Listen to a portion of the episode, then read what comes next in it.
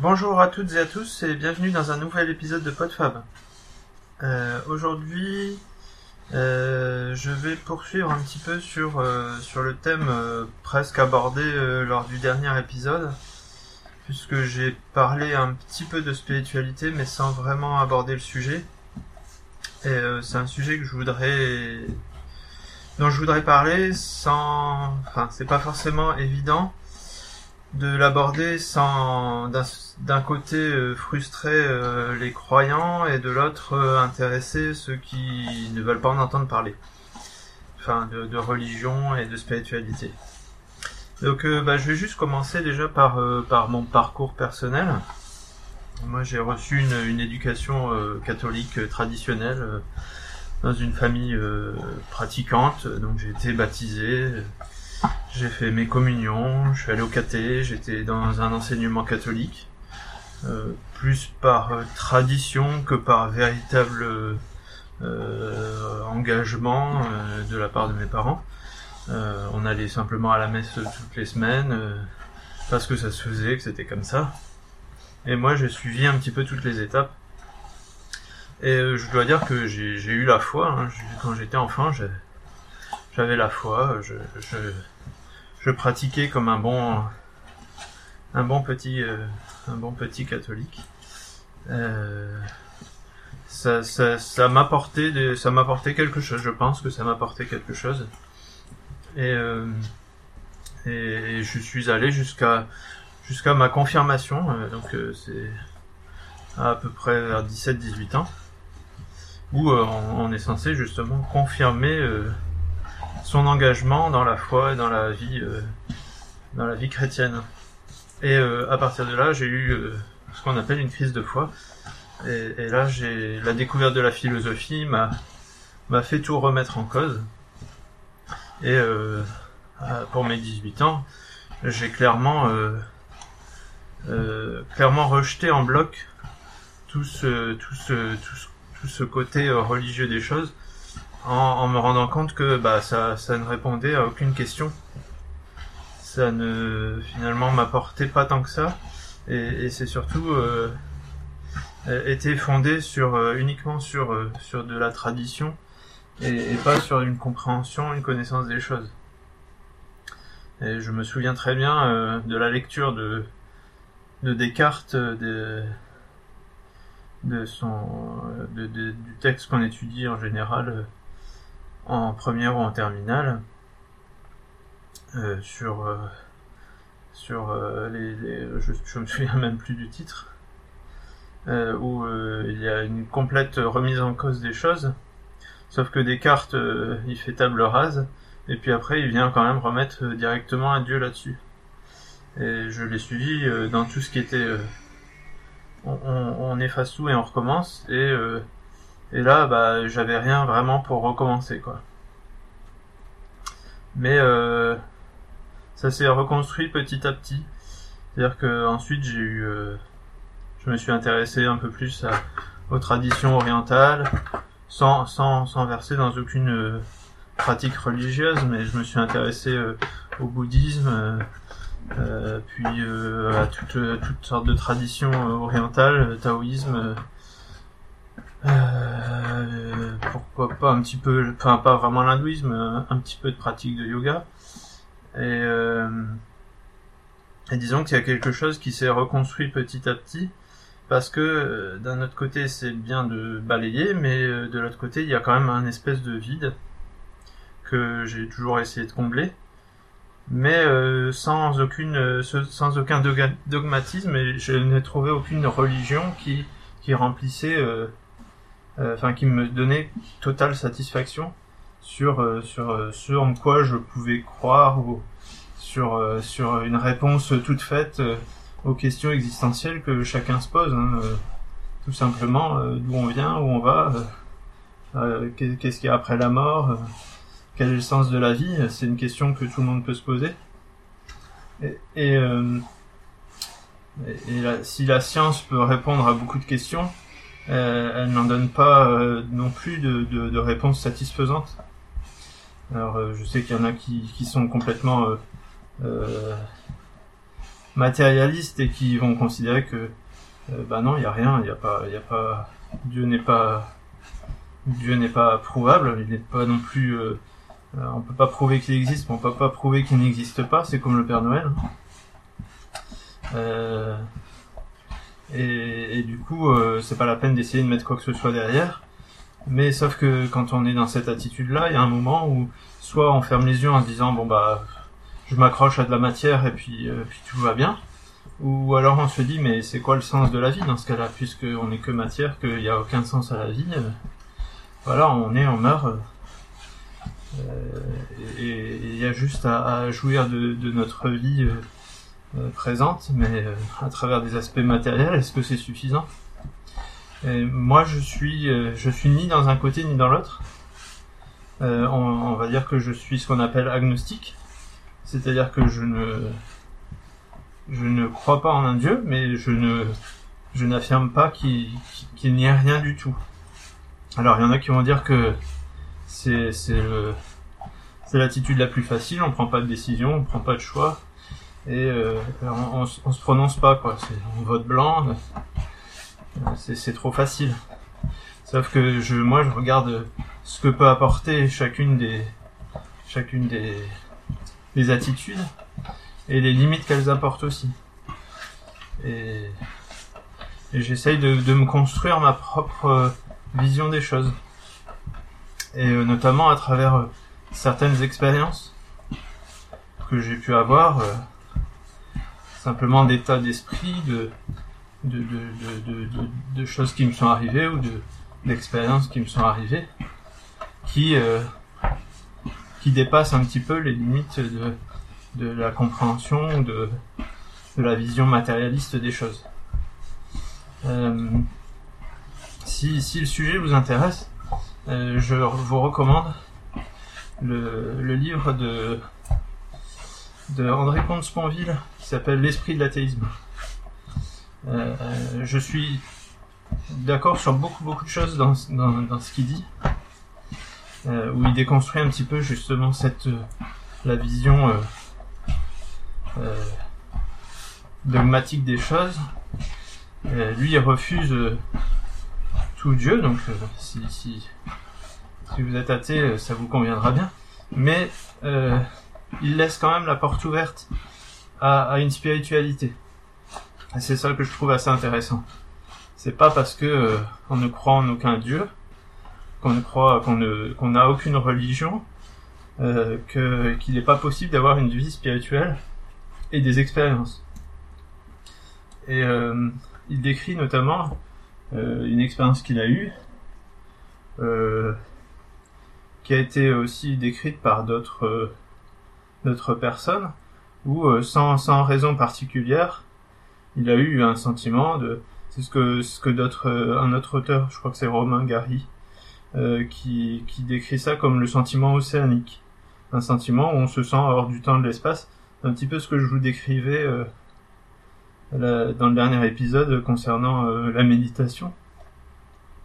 C'est un état où on, on, on, est on est simplement bien là où on est quoi. Et euh, ça, ça n'a pas forcément besoin d'une religion pour s'expliquer. Mais euh, ça peut aussi être quand même un, un but à poursuivre parce que quand on, quand on a ce genre d'expérience, on, sent qu'il y a autre chose que la simple vie euh, matérielle. Voilà donc ce que je voulais dire là-dessus. Alors pour en revenir à, à la méditation et au yoga que j'abordais dans le dernier, euh, dernier épisode. Euh, pour moi, le yoga, par exemple, euh, le, les mouvements du yoga ont, d'abord pour but de, se relier à son corps, d'être présent à soi dans la matérialité des choses et d'éviter d'être dans un état d'engourdissement. si, on, si on faisait une méditation allongé euh, à l'heure de la sieste ou au lever, euh, on aurait plus tendance à s'endormir que, que, que, à s'éveiller spirituellement. Et je pense que pour moi, pour moi, le yoga, ça, ça sert. Euh, enfin, L'objectif du yoga, c'est un état d'être différent Et euh, les mouvements, les respirations, euh, les sons sont d'abord faits pour, pour se reconnecter à son corps. Euh, cette reconnexion va déjà permettre d'avoir un mieux-être physique. Ça, c'est une première étape qu'on peut constater et qu'on constate même quand on fait simplement du sport. Euh, ensuite, si on commence à méditer, on va avoir des, effets sur, sur le mental. C'est-à-dire qu'on va apprendre à, laisser passer les idées et ce qui va nous permettre ensuite d'être plus dans le présent, de mieux se concentrer. Ça, c'est déjà un deuxième effet qui peut être atteint par, par la méditation. Mais euh, on, peut, on peut encore aller plus loin. Et là, on entre plus dans une élévation spirituelle où on va atteindre un, état euh, qui est euh, plus de plénitude, qu'on pourrait appeler de plénitude, ou de un sentiment océanique, comme, comme, comme disent certains auteurs, qui sera qui pourra être permis à la fois par les respirations et en même temps euh, euh comment dire euh, la pratique physique par exemple d'une respiration va aider à atteindre cet état et cet état va aussi euh, produire cet effet je sais pas si si je me fais bien comprendre mais c'est comme si on avait deux façons d'arriver à à un état. Il y a deux bouts qui se, qui se touchent. C'est soit l'état qui produit l'effet, soit l'effet qui produit l'état. Et c'est en pratiquant que qu'on va retrouver plus facilement cet état. Et, donc en se remettant dans certaines conditions, euh, c'est pour ça par exemple que, que certains, euh, enfin que qu'il y a des, enfin pour moi ça c'est une, une, interprétation personnelle, mais le, le fait qu'il y ait certaines musiques euh, que dans, dans certaines pratiques, il y a le bol tibétain, qu'on mette de, de l'encens. Euh, c'est pour euh, se remettre dans des conditions euh, où on a le souvenir d'un état qu'on a réussi à atteindre euh, par le passé, quand on a réussi à méditer et à entrer plus profondément en soi. Le fait de se remettre dans ces conditions va, va favoriser le, le, la reprise de cet état. Et ensuite, bah, les, le, le les étapes suivantes que peu atteignent hein, et que parfois il faut des années, enfin même certains ont des années de pratique et n'y arrivent pas. C'est l'objectif, c'est un éveil, euh, un éveil euh, qui peut être appelé nirvana euh, dans le bouddhisme. C'est un état de, de, plénitude totale où on est, fait, on fait un avec le monde. Alors, je comprends que ça, ça peut ne pas intéresser certains, mais euh, je crois que cette recherche peut être quand même assez intéressante euh, au niveau personnel et euh, plus quand je parlais du développement personnel qui, a, qui a juste pour objectif d'être plus performant, pour moi, la recherche personnelle a pour aussi pour objectif d'être dans un état de, de, de, de plénitude et de d'être de trouver sa place dans le monde sans être forcément dans l'action. Et une fois qu'on a, qu'on a eu ce, ce, genre d'expérience, de, euh, on, on, pressent un état, un sentiment euh, qui, qui doit être euh, assez commun à, beaucoup de, beaucoup de, traditions religieuses. Et, on, on, peut après comprendre que une religion qu'on peut ne pas du tout supporté euh, sur son aspect euh, théorique ou pratique, euh, et pourtant le, même type de, recherche. C'est pour ça que certains qui ont complètement rejeté toute religion vont parfois revenir à une, à, une, à, une, autre religion ou à une religion une fois qu'ils auront fait cette coupure pour se réapproprier euh, l'objectif, enfin la façon de, non, pas l'objectif, mais le, le, but, c'est le but, le but de toute euh, pratique euh, spirituelle.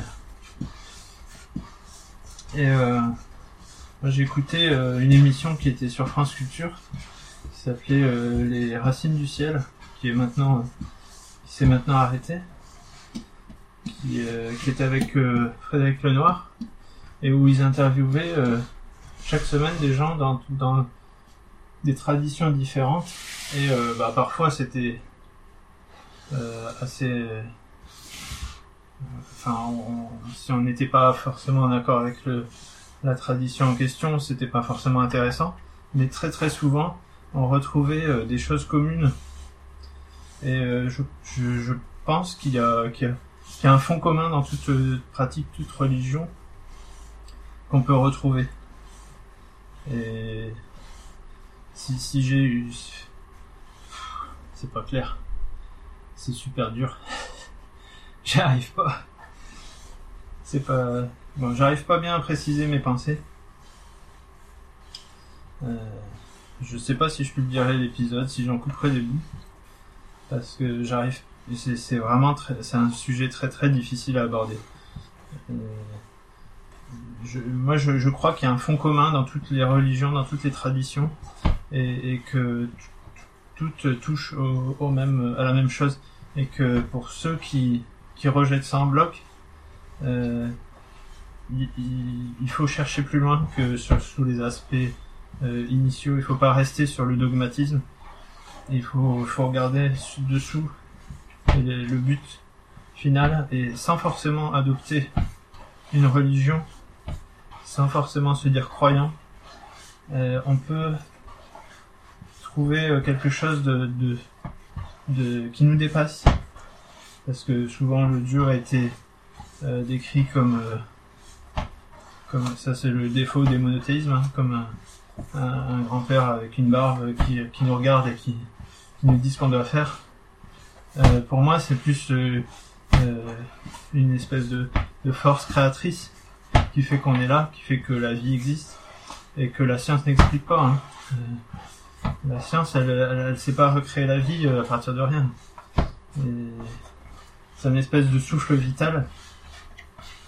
Alors après, il faut pas tomber dans une espèce de béatitude de façon New Age, mais ne serait-ce qu'en lisant des auteurs comme Spinoza, qui a été euh, euh, décrié comme athée, alors que dans la, première page de, de l'éthique, euh, il fonde tout sur ce qu'il appelle Dieu. Et alors Dieu euh, n'a rien à voir avec, euh, avec toute forme de Dieu qu'on connaît dans les religions, puisque c'est euh, euh, pour lui c'est la nature. Et pas la nature, les petits oiseaux, hein, mais le- les forces de la nature. Ce qui fait que le monde tient euh, tel qu'il est. Euh, je sais pas si non, je suis sûr que je n'ai pas été clair. Euh, J'espère avoir euh, suscité votre intérêt. Euh, J'espère pas vous avoir converti en quoi que ce soit parce que euh, c'est ça le, pour moi c'est ça le problème, c'est que euh, dès qu'on parle spiritualité, on veut convaincre les autres. Et dès qu'il y a dogmatisme, c'est plus c'est plus intéressant. Et c'est là où on voit les portes se refermer. Euh, L'objectif, c'est juste de s'interroger sur ses propres convictions. Euh, c'est très très facile de dire euh, je crois tel que c'est écrit, donc tout est bon. C'est très très facile de dire il n'existe rien puisque ça ça n'a pas été prouvé et moi je crois que ce que je vois, je crois que ce que les scientifiques euh, nous disent, puisque on n'a aucune question à se poser. Dans, dans les deux cas, c'est une espèce de dogmatisme. Euh, c'est beaucoup plus dur de se dire oui, ok, il y a ça, mais est-ce que il n'y aurait pas un peu de ça? Est-ce que tout est si clair et si facile? Et, finalement, toujours euh, essayer de répondre aux questions, mais quel sens a la vie? Est-ce que le, sens de ma vie, c'est d'être seulement performant, d'être le meilleur, d'être euh, d'être euh, d'être un saint À quoi ça sert?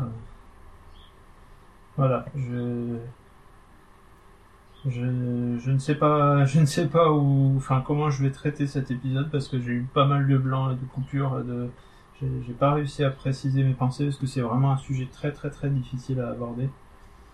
Et je comprends maintenant pourquoi j'ai pas voulu l'aborder plus tôt parce que c'est vraiment casse-gueule. Euh, J'espère juste vous avoir intéressé et avoir suscité un petit peu de votre réflexion. Et je vous dis à, donc à bientôt pour un prochain épisode de PodFab. Salut à tous et à toutes.